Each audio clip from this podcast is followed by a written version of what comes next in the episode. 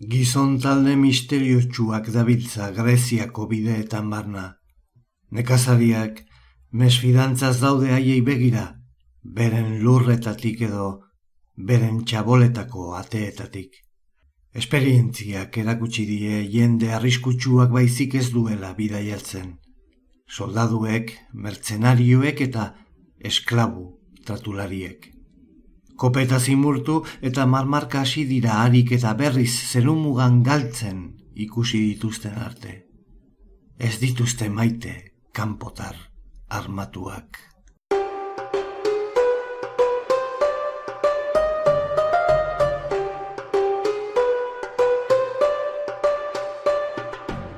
Lizardiren baratza, Jose Luis Padronen irratzaioa, Euskadi irratian.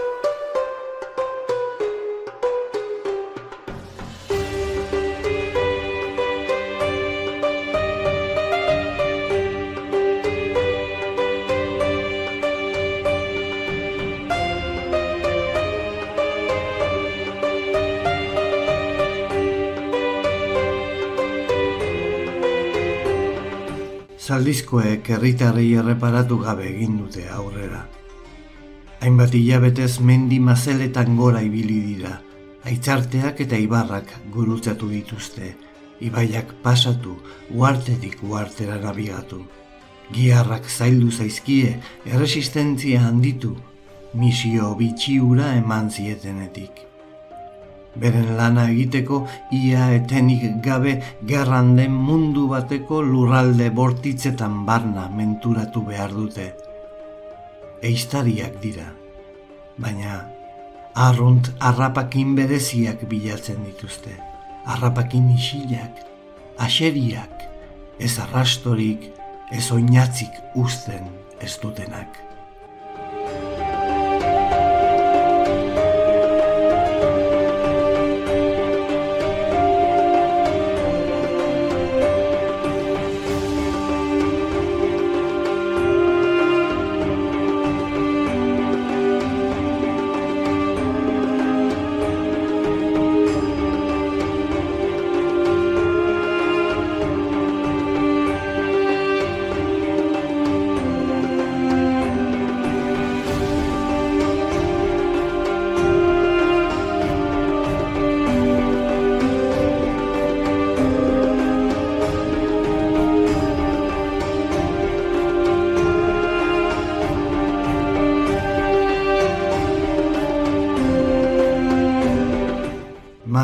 Mandatarik ezkagarri horiek porturen bateko tabernan eseriko balira ardoa datera.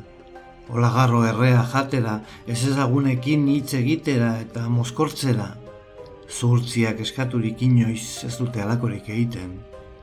Bidaia historio handiak kontatuko lituzkete. Denetik egin dute. Izurriteak zafratutako lurretan barneratu dira. Zuteek zirpildutako eskualdeak gulutzatu borrokarako pres diren errebelde eta mertzenarioen triskantzen errauts goria eta basakeria ikusi. Oraindik ere ez dagoenez eskualde zabal batzuetako maparik galdu egin dira. Eta nora ezean ibili egunak eta egunak eguzki galdatan edo euri erauntzien azpian.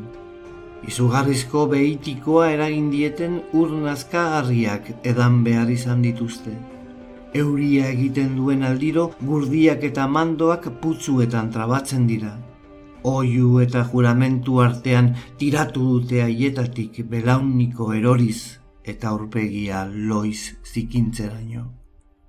Gauak, aterperik ez dutela harrapatzen baditu, soinean daramaten longaina dute eskorpioien kontrako babes bakar. Zorrien sufrikario erogarria ezagutu dute eta etengabean sekulako beldurra sentitu non nahi topatzen aldituzten bide lapurrak direla eta.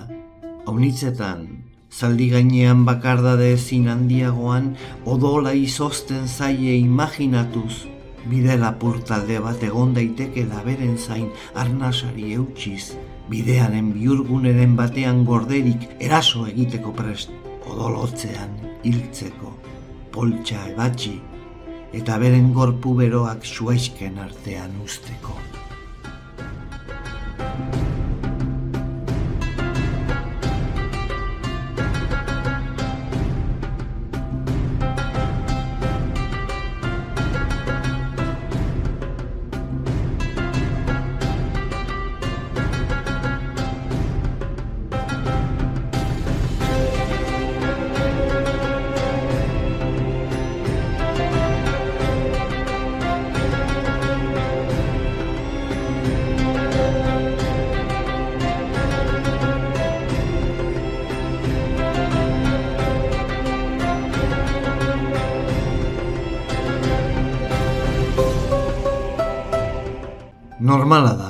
Izatea.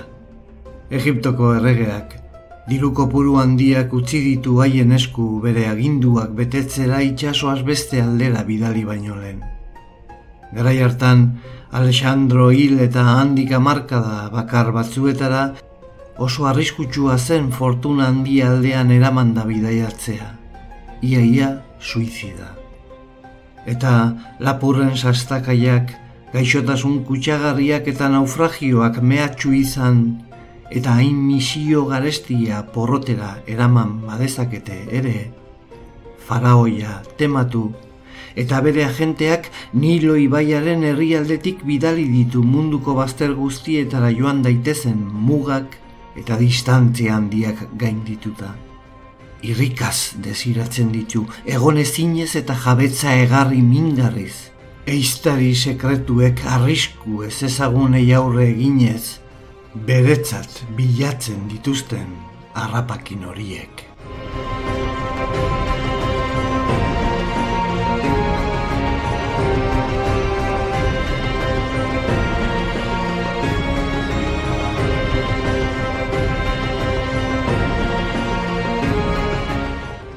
mertzenarioak eta bide lapurrak eta jakin minez beren txaboletako ate ondoan eserita dauden nekazariak, sinez gogor, arridura begiz eta ahoa ezin irekiago gelditu izanen ziren, zaldizko kanpotaraiek zeren bila zebiltzan jakin izatera.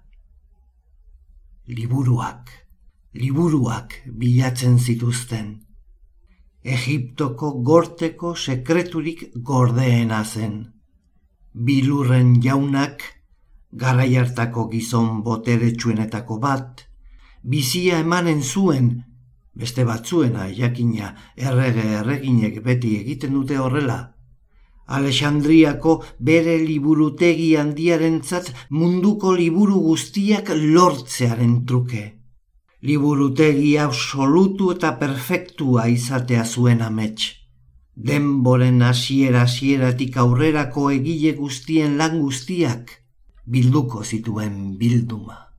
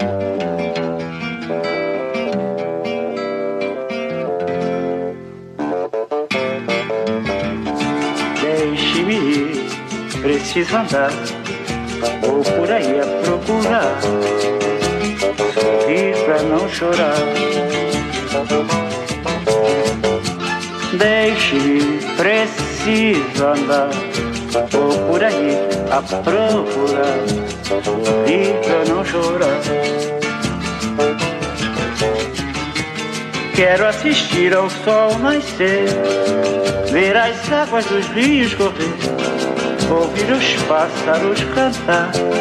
Eu quero nascer, quero viver, deixe-me, preciso andar. Vou por aí a procurar, vida não chorar. Se alguém por mim perguntar, diga que eu só vou depois que me encontrar. Quero assistir ao sol nascer, ver as águas dos rios correr, ouvir os pássaros cantar. Eu quero nascer, quero viver, deixe-me, preciso andar. Vou por aí a procurar, pra não chorar.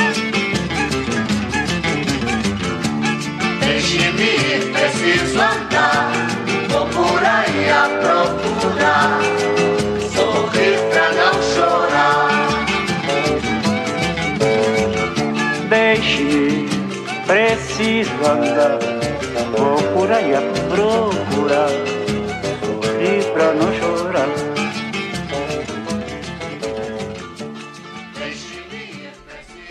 Gabon, aditzaile maiteak, hemen eh, gauzkazue denboraldi berriari hasiera emateko.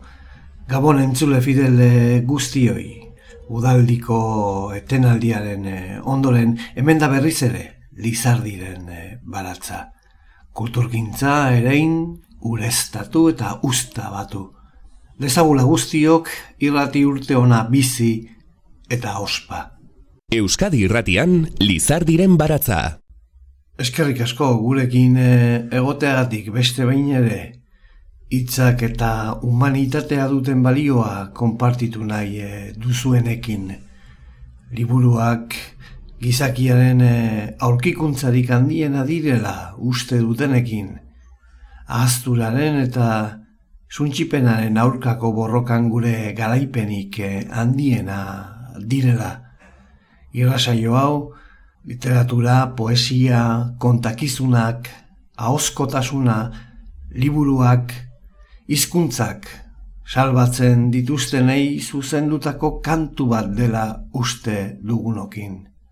Horregatik da hain e, berezia guretzat denboraldiko lehen e, saioan e, irratira ekarri dugun e, liburu hau, liburu zoragarria, itzulpen hau, itzulpen e, liuragarria, Fernando Reik e, euskaratua, iren e, baiejoren liburu arrakastatxua, infinitua, i batean saiakera atsegingarria. Era guztietako irakurlei zabaldua eta helarazia bimila eta emeretzian eta orain Pamiela etxeak argitaratua.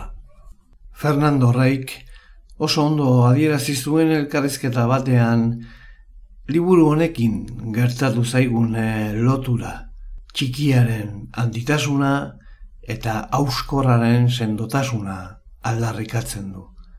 Lizardiren baratzan, identifikatu gara horrekin eta humanitateen defentsarekin. Filologia klasikoko irakasle eta ikertzailea, Irene Baiejo bera saiatu zen, maja, maja, zaragozako euskara estandarrean. Arratzaldeon, e, liburuen berotasunaren bila, etorri zaratene hoi. Ilusio berezia egiten dit infinitu hau nire oroimenaren eta irudimenaren paisaia marraztu duten idazle askoren, i batean aurkezteak, irakurri eta miresten ditudan idazle, horien lurraldean. Ezkerrik asko, Pamiela, argitalexari, ametsau egia bihurtzeagatik eta Fernando Reiri saiakera honi bere hizkuntzaren etxea oparitzeagatik. Barkamena eskatu nahi dut euskara etzit egiteagatik. Hain txar, hain misteriotsu eta hain bitzia den hizkuntza.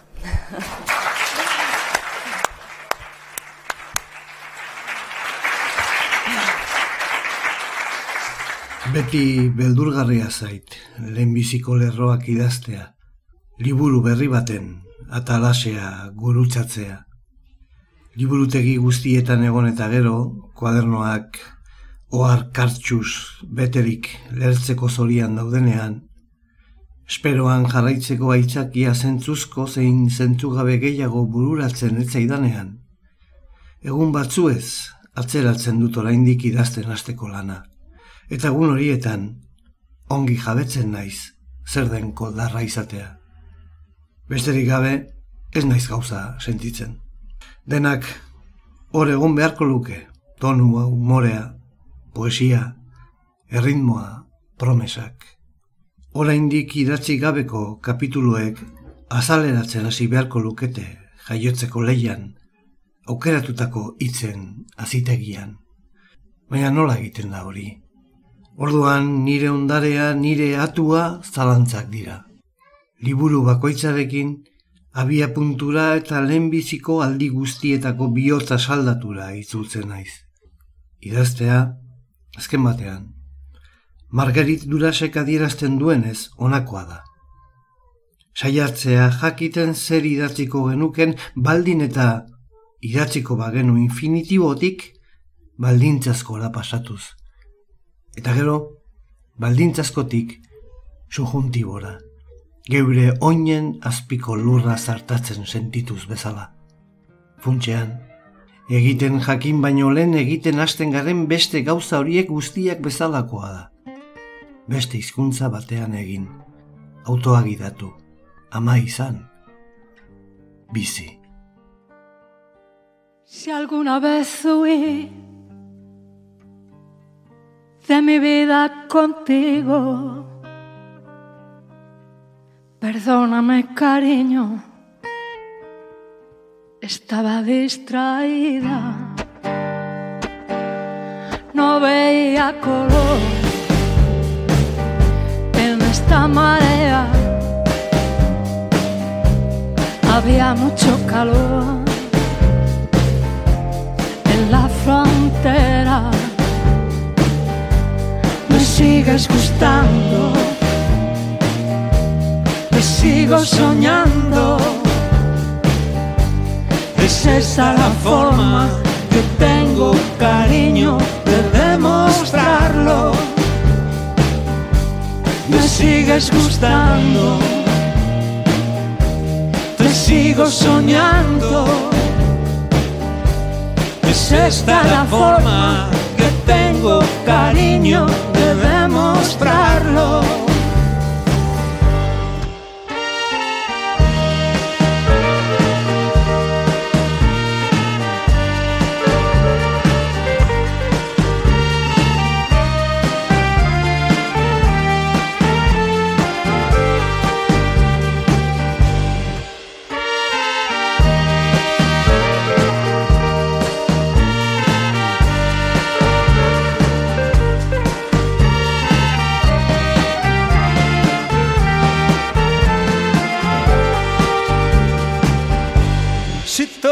Es mentira y la mentira soy yo.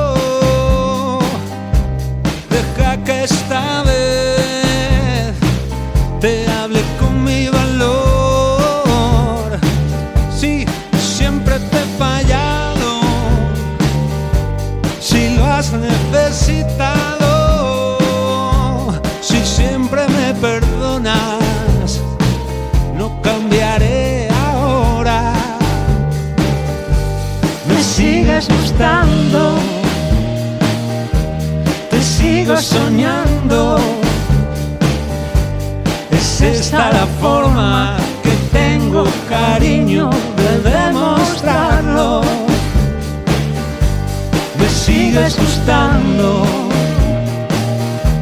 te sigo soñando. Es esta la forma que tengo cariño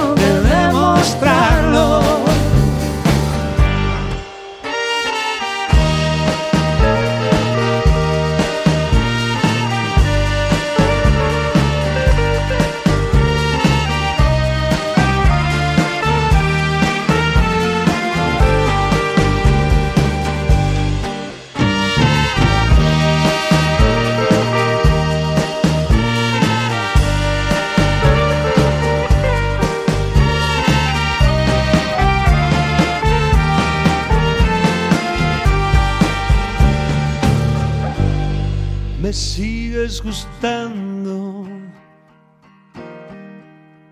Te sigo soñando. Es esta la forma que tengo cariño de demostrarlo.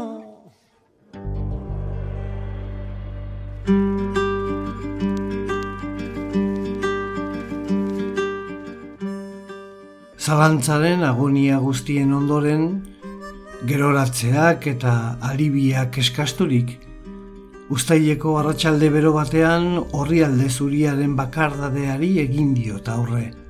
Nire testua Arrapakinaren zelatan diren eiztari misteriotsu batzuen irudiarekin hasteko erabakia hartu dut. Haiekin identifikatzen naiz, gustatzen zait haien pazientzia, haien estoizismoa, haien denbora galduak, bilaketak bere dituen moteltasuna eta adrenalina. Urteak eman ditut ikertzaile lanetan iturriak kontsultatzen, dokumentatzen, eta material historikoa aztertzeko eta ikasteko egina aletan. Baina egia esateko, aurkitzen noan historio egiazko eta dokumentatua hain harrigarria iruditzen zait, ezen nire ametsak inbaditzen baititu eta nik nahi ez badut ere kontakizun itxura hartzen baitu eta behialako Europa bortitz asaldatuko bideetako liburu bilatzaileen azalean sartzeko tentazioa sentitu dut. Eta haien bidaia kontatzen hasten banaiz? Funtziona dezake, baina irudimenaren giar eta odolaren azpian nola bereizi eskeletoa eta datuak.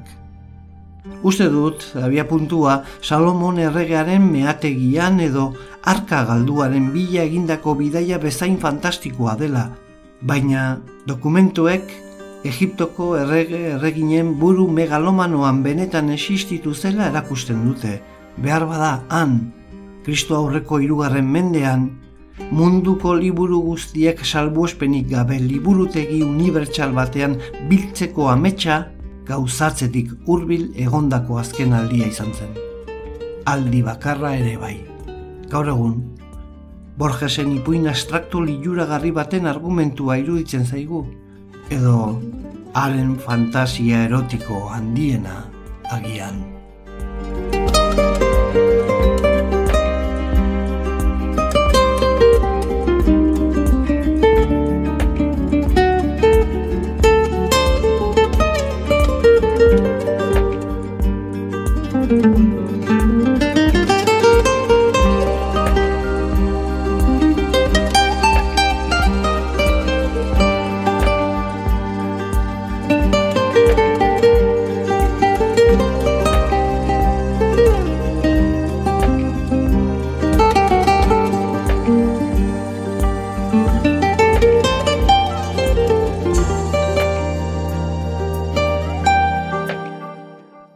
Alexandriako proiektu handiaren garaian, etzegoen nazioarteko liburu merkataritzaren antzekorik. Liburuak kultur bizitza luzeko hirietan eros zitezkeen, baina ez Alexandria gaztean.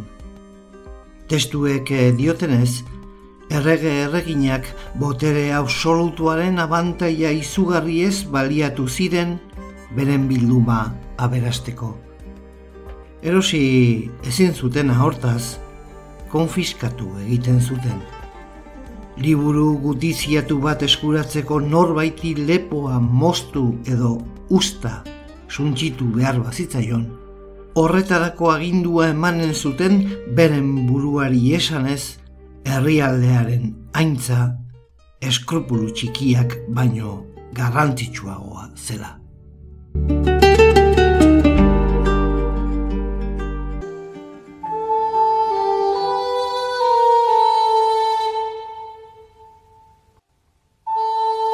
Beren helburuak lortzeko gauza asko egiteko preseuden, eta gauza horien errepertorioan nola ez iruzurra zegoen.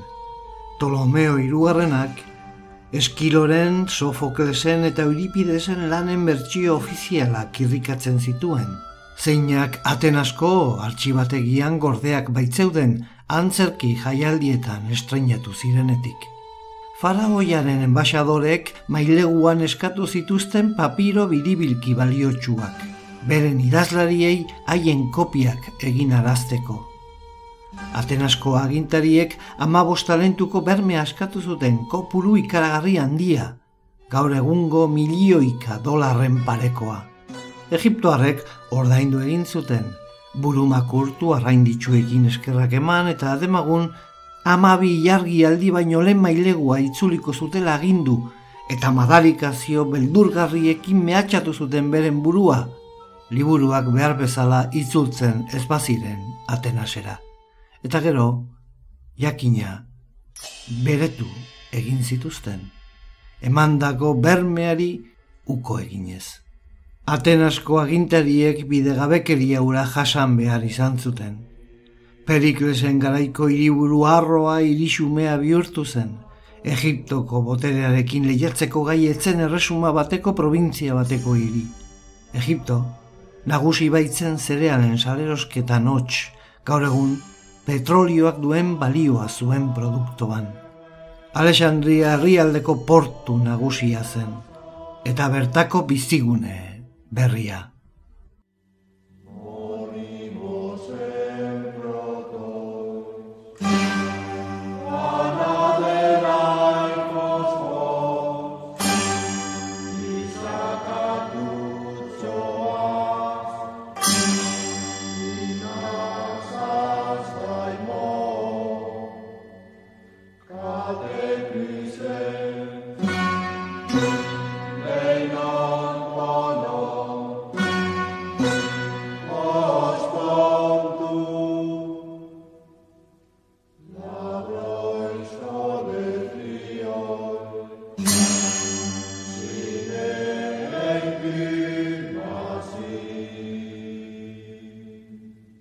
Betidanik halako botere ekonomiko handiek nagusikeriaz jokatu dute, eta muga etikoak lasai asko gainditu. Edo nondik etorrita liburutegiaren hiriburuan geldialdia egiten zuten itsasontzi guztiak, berehala miatzen zituzten, aduanetako ofizialek ontzian aurkitutako edozein iskribu konfiskatzen zuten, papiro berrietan kopiarazi eta jatorrizkoak itzuli beharrean, kopiak itzultzen zizkieten. Lapurretan erdi etxitako liburu horiek liburutegiko apalategietara joaten ziren. Beren jatorriaren berri ematen zuen ohar txiki batekin. Ontzietako funtsa.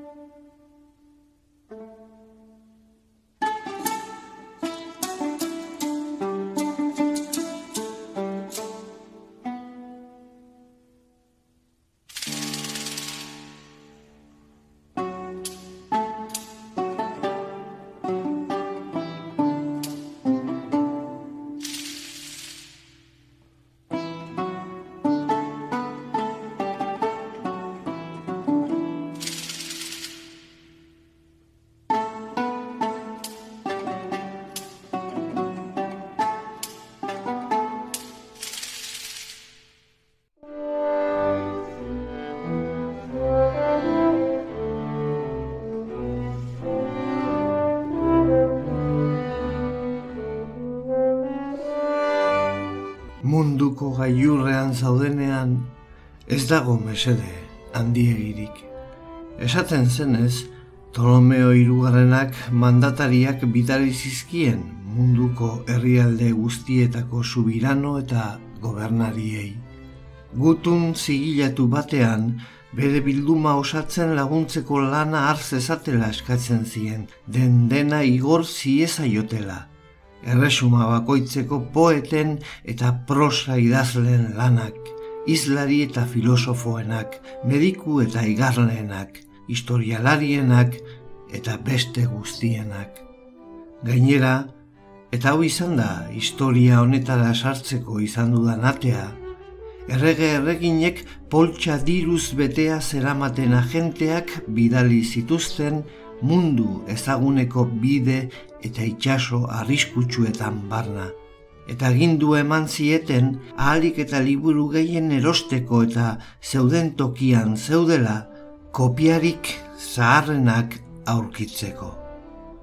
Liburu goze horrek eta haien truke ordaintzen ziren prezioek pikaroak eta faltsipikatzaileak erakarri zituzten testu baliotsu faltsuen bidibilkiak eskaintzen zituzten papiruari zahar itxura eman da. Lan bat baino gehiago bakar batean elkartuta testu haien tamaina handitzeko. eta suerte guztietako manipulazio trebeak asmatzen zituzten. Umore honeko jakintxuren batek ongi baino hobeki pasatu zuen obra faltsuak idatziz.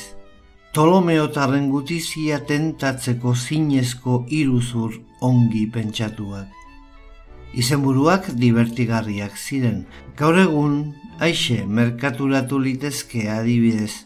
Tuzididesek esan etzuena. Tuzididesen ordez jardezagun Kafka edo Joyce eta imagina dezagun nolako ikusmina sortuko lukeen faltsutzaileak liburutegian agertzean idazlearen memoria itxuratuak eta ezin aitortuzko sekretuak besapean dituela. Iruzur zelako susmo zuhur eta zentzuzkoak edukiarren, liburutegiko erosleak beldur ziren baliotsua izan zitekeen liburu bat pasatzen utziko ote zuten eta horrela, falaoiaren aserrea piztu. Aski maiz, Erregeak bere bildumako papiro biribilkiak ikuskatzen zituen, desfile militarrak ikuskatzen zituen arrotasun berarekin.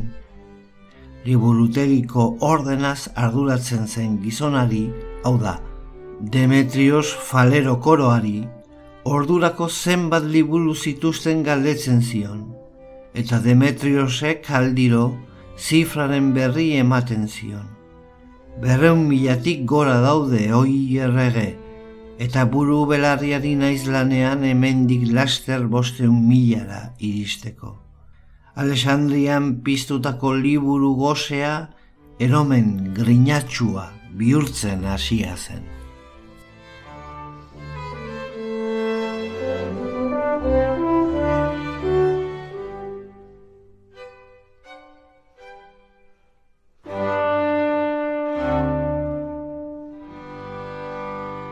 Euskadi Irratian Lizardiren baratza. Irene Vallejoren saiakera Fernando Reik karri digu euskarara. Infinitua i batean. Erosi eta irakurri genuen gaztelaniazko originala eta erosi eta irakurri dugu Irene Vallejoren liburu apartaren Fernando Reik egindako itzulpena ere. Pamiela etxeak arkitaratua. Esan gabe doa, Maixulana da baiejok paratutakoa, eruditoa eta erakargarria, kritikoa eta berogoxoa. Baina Fernando Rei itzultzailearen lana ez da harritzekoa eta harritzekoa da. Izan ere, sakonako gehiago infinituraino gozatu baitugu euskarazko itzulpenarekin.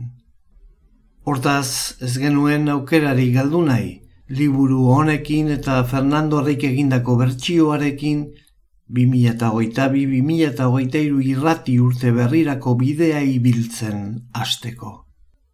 Jolanda Mendiola aurkezlea eta Fernando Rei itzultzailea artefaktua ETB bateko literatura saioan. Zenbat aldiz irakurri behar izan duzu liburu honen jatorrizko testua itzultzen hasi aurretik. Mardula eta komplexua baita tamainaz eta edukiz. Bueno, ba, egia zen da behin irakurri nuen. Baina irakurri eta bere ala hartu nintzen liburu zoragarria zela. Eta Bueno, eta oso gauza ederrak e, zituela, oso ongi nazten zuela erudizioa baina baita divulgazio lana ere, eta oso e, tonua intimoa ere bazuela, eta oso iradokitzailea, eta ardun bano, baina behin irakurri nuen, uartu nintzen nolakoa zen, eta nolako zailtasunak izan zitzaken, eta planifikazioa, bueno, eta berales esartu zizetan, euskaratzeko gogua, eta planifikatu behar izan nuen pixka bat lana, e, garbi nuelako bateratu behar nuela lan hau, e, euskaratu nahi nuen lan hau, eta gurasoen zaintza lana, hori tokatzen baizait, hori. Esaten da, irakurtzean, norbera bere burua irakurtzen duela, eta itzultzean ere are gehiago? Ez dakit, bai, bai, bai, egia da, beti, bueno, literaturaren indar handinetako bat da, nik uste iradok izun indarra eta itzultzaileak oso modu berezian irakurtzen du testua.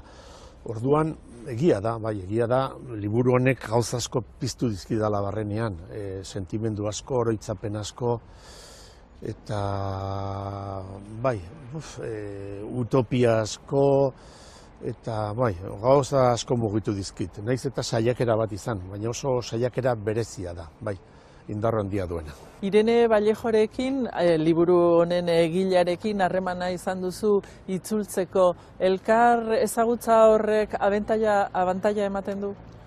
Bai, dudari gabe. Nik uste gainera gauza ederra dela idazlearen eta itzultzailearen artean e, e, tratua izatea eta bai, nik uste hori zoragarria dela. Eta kasu honetan e, e, poz iturri handia e, bihurtu zait, egia esan da. E, bere jarreragatik, berak euskarazko itzulpenean jarri duen e, ilusioagatik, beti erraztu nahi izan du, dena prestegonda laguntzeko dozein zalantzari erantzuteko, e, bueno, edizio hau bultzatzeko, bueno, eta gero bestetik, Egia esan da e, oso jarrera zoragarria izan du berak. E, dudaren bat izan dudanean beti egon da pres, baita osasunez makal ibili, ibili denetan ere. Eta inoiz baino, e, bueno, benetakoagoa iruditu zait e, aipatzen den identifikazioari idazlearen eta itzultzailearen artekoa. Egia esan da, e, liburua irakurri eta gero, bideo batzuk ikusi dituen e, irenerenak, bere hitzaldi batzuk.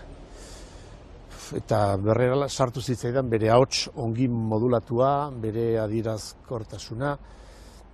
Eta orduan, arrez geroztik, e, niretzat e, testua ez da mutua izan. Beti aditzen nuen bere ahotsa. Eta iruditzen zitzaidan, e, bera ari zitzaidala diktatzen, nik pensan ezan hori bera nola esan euskaraz. Eta orduan, e, inoiz baino benetakoagoa bihurtu zait, beste baten ahotsa izan nahi hori, e, bitartekari izan nahi hori, nik e, ireneren ahotsa izan nahi nuen, eta oso oso harreman polita izan da, e, persona zoragarria, zoragarria iruditu zait, eta berriz berretsi zait, beste batzutan izan dudan sentimendua persona bat, kasuntan idazle bat, zenbat eta e, hobea izan, orduan eta apalagoa.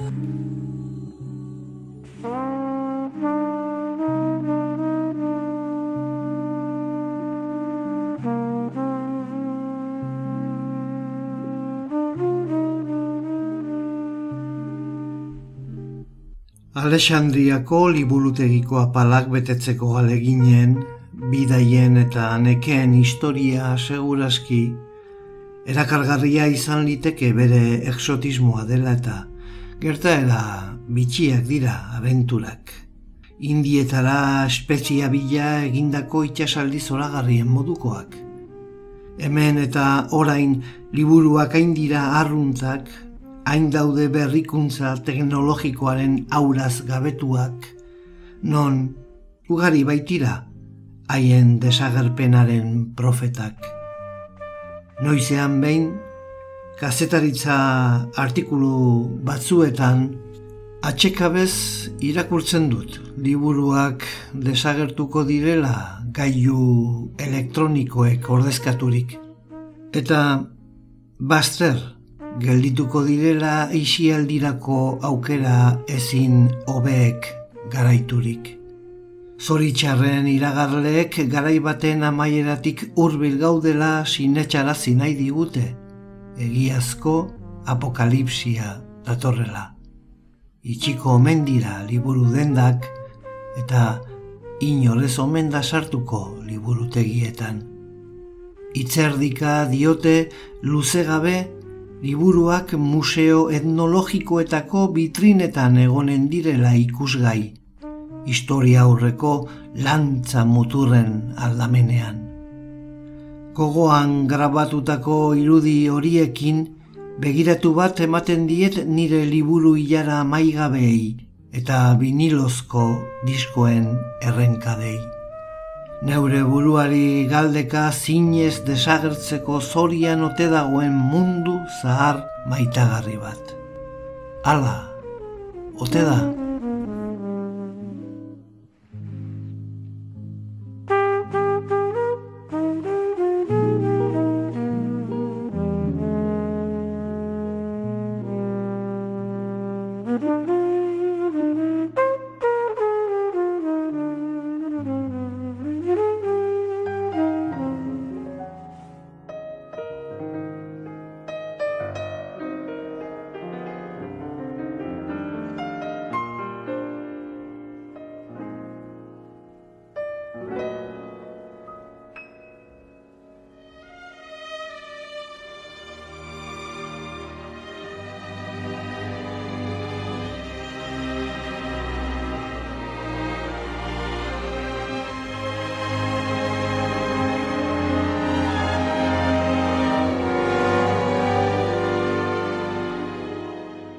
Liburuak denboraren proba gainditu du.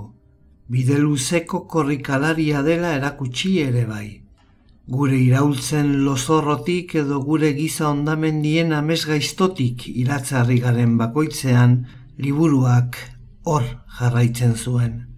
Humberto Ekok dioen bezala, koiaranen, mailuaren, gurpilaren eta eizturren kategoria berekoa da, behin asmaturik ezin da ezer oberik egin. Teknologia jakina liluragarria da, itxugarria, eta antzinako monarkiak tronutik kentzeko adinako indarra du. Hala ere, denok sumatzen dugu galdu ditugun gauzen falta eta oroin mina, argazkiak, artxiboak, lan zaharrak, oroitzapenak, laster zahartzen eta zaharkitzen ari baitira, lehenbizi, gure kasetetako abestiak izan ziren, gero VHS-ean grabatutako filmak. Ahalegin etxigarriak egiten ditugu teknologiak modatik pasarazten dituen gauzen bildumak egiteko. DVD-a agertu zenean, esaten ziguten azkenean betiko konponduak genituela gure artxibo problemak. Baina gugana jotzen dute berriz, eta formatu txikiagoko disko berriekin tentatu haiek erabiltzeko. Ezinbestean, gaiu berriak erosi behar izaten baitira. Arritzekoena da, duela amar mendetik gora pazientziaz kopiatutako esku iskribu bat irakurtzen aldugula oraindik. Baina ezin dugula ikusi duela urte gutxiko bideo zintarik edo disketerik non eta ez ditugun gordetzen gure ondo ondoko ordenagailu eta irakurgailu guztiak, iraungi benaren museoan nola, gure etxeetako trastelekuetan. Ez dezaguna antzi, liburua gure aliatua izan dela, antzina antzinatik, historiako eskuliburuek aipatzen ez duten gerra batean. Gure sorkuntza baliotsuak zaintzeko borrokan, hitzak aire ufada bat besterik ez direnak. Kaosari zentzua emateko eta hartan bizirik irauteko asmatzen ditugun fikzioak. Gure ez jakintasunaren arkaitz gogorretik arramazka ateratzen ditugun ezagutza egiazkoak, faltsuak eta beti behin behinekoak.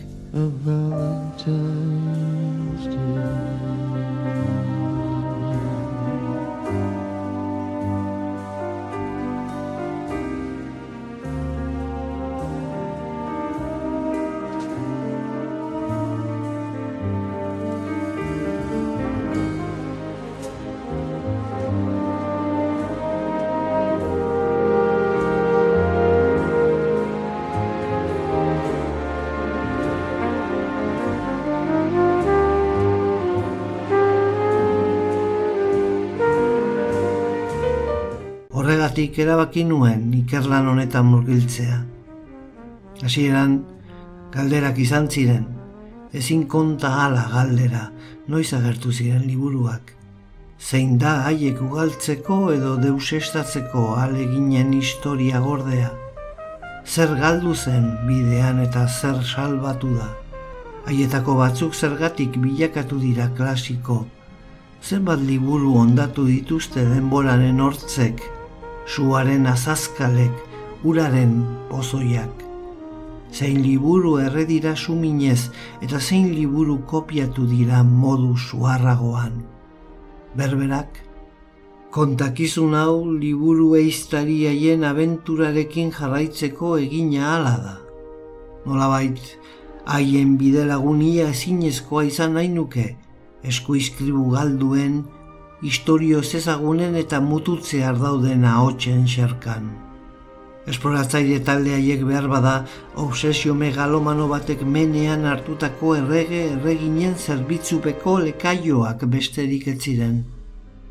Behar bada, beren zereginaren garrantziaz jabetu ez eta zentzu gabea iruditzen zitzaien. Eta gauetan, zutondoko txingarrak itzaltzen zirenean, hortz artean haopean murmurika esaten zuten aspertuak zeudela. Zoro baten ametsagatik bizia arriskuan jartzen. Seguruenik, nahiago izanen zuten gizarte mailan gora egiteko aukera gehiago emanen zien misio batera bidali balituzte.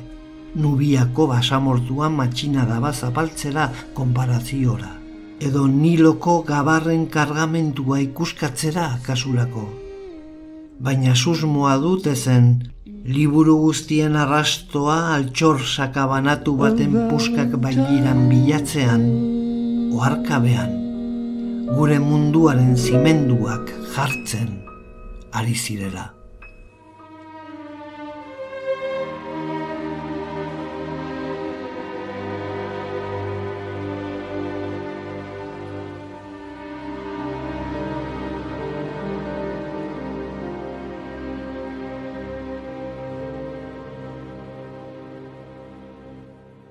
Na na na na na na na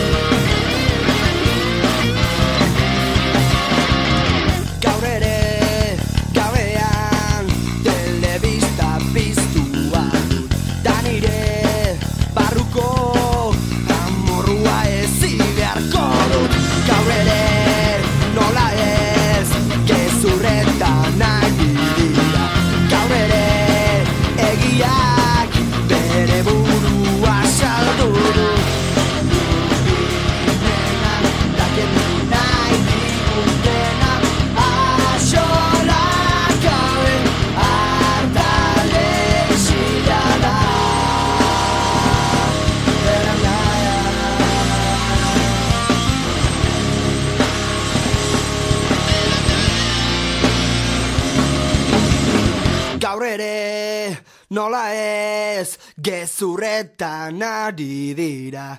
Eta gaur bihotza gorotozkan ezkadu